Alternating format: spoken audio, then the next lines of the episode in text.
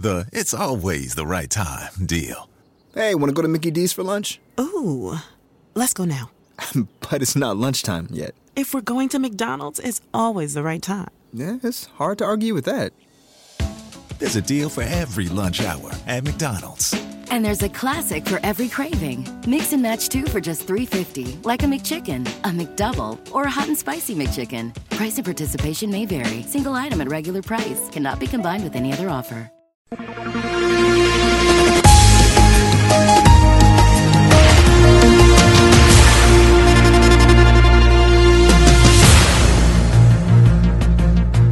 Sheikh Mohamed despede pivô da CNN com um pastel de nata.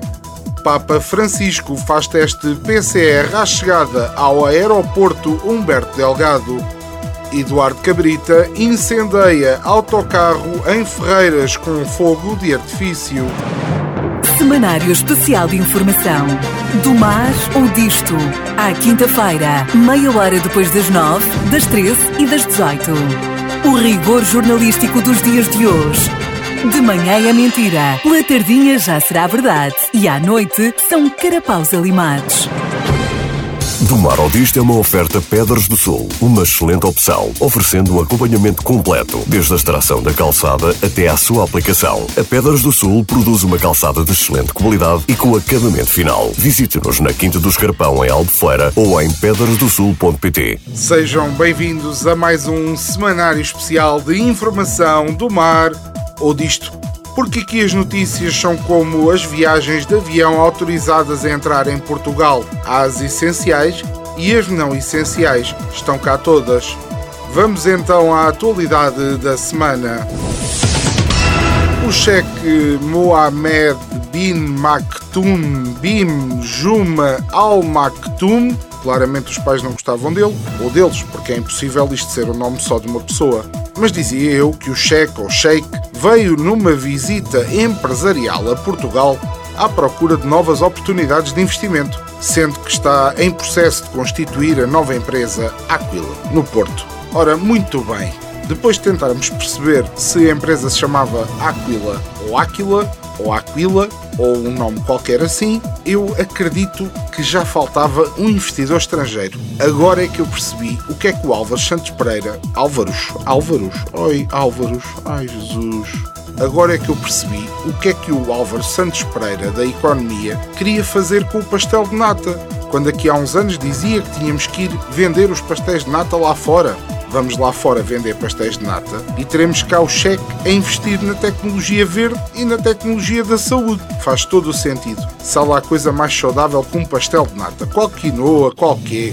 Estamos em processo de constituição da nossa nova empresa, a Aquila, que ficará sediada aqui no Porto, disse o presidente do grupo MMB, MBM, MBMB, BBBBM, a holding de investimento da família real do Dubai. Dizem eles que estão à procura também de oportunidades imobiliárias, residenciais, comerciais e industriais. Resumindo, vão comprar casas, pronto. O petróleo continua a bombar. E quando dermos por nós, aquela senhora do eu sei lá, se é os chineses, se é o. Oh menina, não sei. É uma visionária, porque isto daqui a nada é dos chineses, é dos americanos, é dos árabes, é dos russos. Ninguém sabe o que é que é de quem. Mas atenção, Olivença é nossa. Às vezes.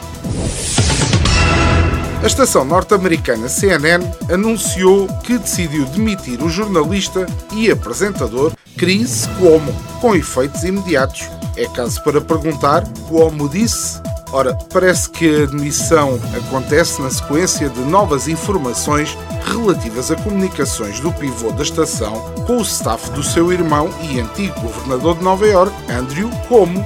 Como é que isto é possível? Sinceramente, ouvi dizer que estas comunicações aconteceram quando este foi acusado de assédio sexual por várias mulheres. Comunicações essas que violam os deveres deontológicos mais elementares, não desfazendo da decisão, que é mais do que justificada, mas sou só eu que acho que esta escolha de palavras traz água no bico.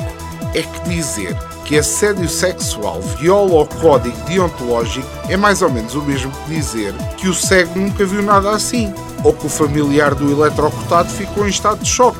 estas parolices não violam códigos nenhuns. Eu sugiro é criar um novo código, o da noção. Assim já passam a violar códigos. E muitos.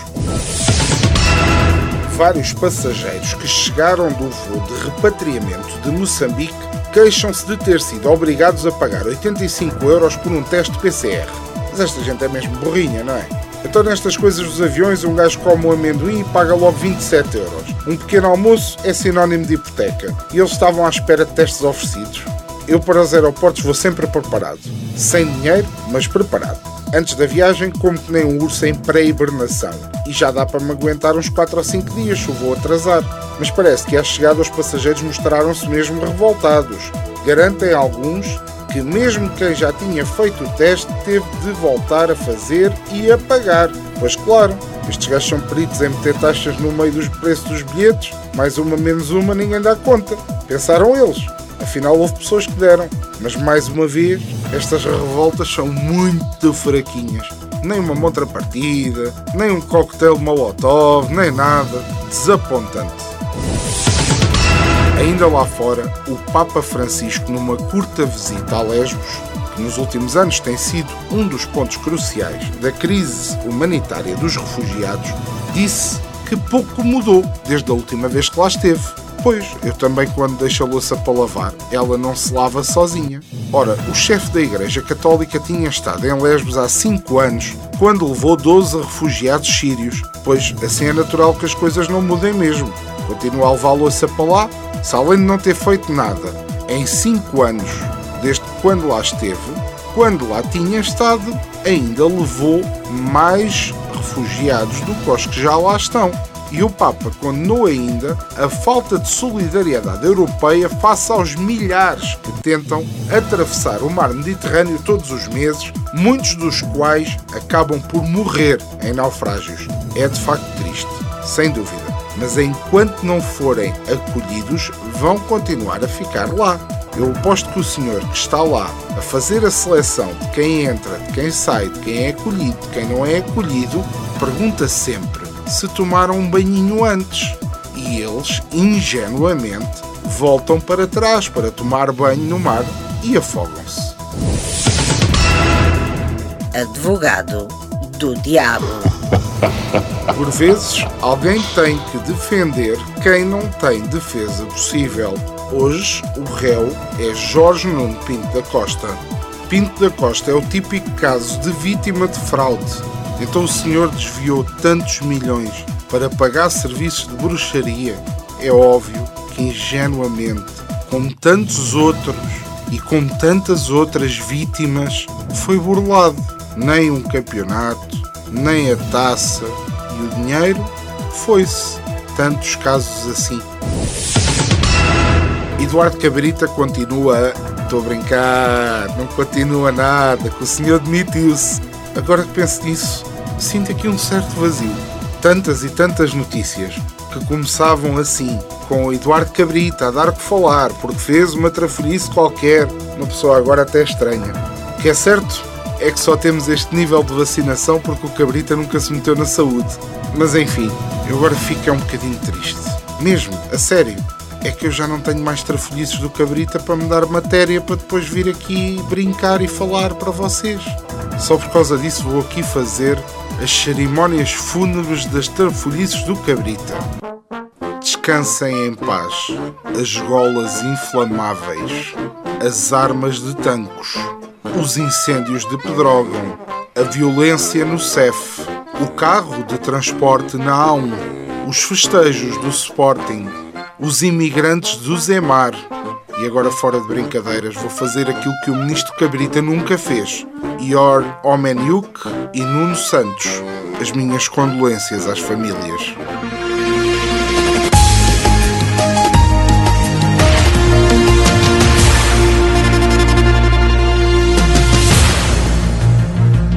Nossa já famosa rubrica que anda pelos caminhos das redes sociais, onde há muito herói de sofá, que escreve tão bem como um calhau de escrapão. E eu faço questão de ler como está escrito. Esta semana o nosso herói de sofá é Cesaltina Godinho, que dando muita importância aos pontos finais, lamenta. E verdade. Ponto. Que. Ponto. Os mais novos. Ponto. Não acreditam. Ponto. Que 50. Ponto. Cêntimos. Ponto. Dava. Ponto. Para tanto. 100 pontos. Um homem de 44 anos foi detido em Ferreiras pelo incêndio de um autocarro. Ora, a história é longa, por isso vamos por partes. O detido envolveu-se numa luta com três homens que o acusavam de ter furtado o telemóvel de um deles. A dado momento, os três indivíduos que fugiram para um autocarro foram perseguidos pelo detido, que atirou uma garrafa com líquido inflamável, partindo o para-brisas do veículo. Depois, a soco partiu o vidro dianteiro direito do autocarro e, com um isqueiro, ateou fogo à cabine da viatura. Ora, cá está. Isto é que é uma revolução em condições. Até estou orgulhoso. O homem saiu do bar já com os copos e depois reparou que tinha trazido um medronho na mão e pensou: Olha, tenho aqui uma garrafa de medronho. Eles fugiram para aquele autocarro. Eu bêbado como estou, nunca mais os apanho. E diz o anjinho da consciência do seu ombro direito: Nem penses em atirar-lhes a garrafa. A violência não resolve nada. E diz o diabo no ombro esquerdo: É pá, este anjo às vezes tem umas ideias do caraças. Manda essa merda, depois vais lá e pegas fogo àquilo tudo. Vais ver que o telemóvel aparece na hora, ou que então nunca mais ninguém te chateia. Com a situação pandémica a agravar-se, a cidade de Albufeira não vai arriscar. A Câmara Municipal já decidiu cancelar os festejos de fim de ano. Tinha pensado numa coisa muito semelhante e nos moldes do que se fez em 2019, mas com esta situação torna-se impossível, lamenta o Presidente da Câmara, José Carlos Rolo. Pois torna-se um bocadinho difícil, quase tanto como ligar as luzes de Natal. Por estarem apagadas já meteram toda a gente a chorar no Facebook por nunca mais serem acesas. Mas sinceramente eu pergunto: qual é a pressa? Ai, estamos sem luzes de Natal, vamos já para a rua! Revolução! Eu não vejo nada sem luzes de Natal, assim esta cidade é uma tristeza. Pois é, sem dúvida. Sabem o que é que também torna isto uma tristeza? São pessoas que se preocupam mais com coisas sem importância nenhuma do que com o exemplo que dão a ser pessoas da treta. Foi mais um semanário especial de informação do mar ou disto. Esperamos que tenha uma semana melhor que a do nosso estagiário, que anda a tentar descobrir o responsável pela derrota do Benfica, mas ainda não sabe quem é o motorista de Jorge Jesus.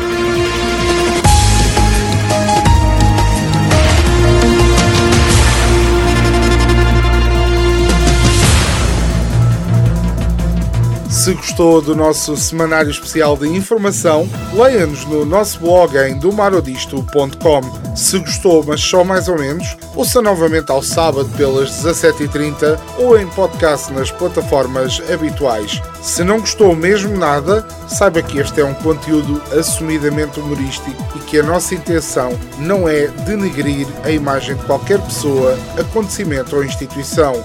Se ainda assim não gostou e quer mandar vir, partilhe com um amigo. Semanário Especial de Informação. Do mar ou disto.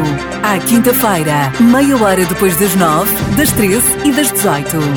O rigor jornalístico dos dias de hoje. De manhã é mentira, pela tardinha já será verdade e à noite são carapaus alimados.